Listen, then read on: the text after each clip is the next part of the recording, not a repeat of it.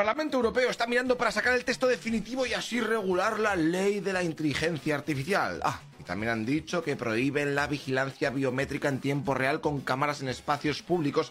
O sea que lo que tienen en China por aquí no va a venir de momento. Se ha hundido un barco pesquero en el mar Jónico con cerca de 700 inmigrantes a bordo. 79 han fallecido y cientos aún siguen desaparecidos. Habían salido de Libia con destino a Italia y los griegos están ahí a saco intentando rescatar a los supervivientes. Zelensky se está quejando porque algunos de los misiles que está usando Rusia tienen componentes fabricados en países aliados de Ucrania y no entiende cómo aún a día de hoy están suministrando este tipo de tecnología a Moscú. La natalidad está en la mierda, solo ha crecido en Madrid y en Aragón. En el resto cacafuti. Las que más han perdido, como ya es tradición, es sobre todo Asturias, seguida de Navarra, Murcia y Cantabria. Hey, una cosa, tú que estás escuchando este podcast, te recuerdo que todo esto está subido en nuestro canal de YouTube, ¿eh? Noticias Ilustradas.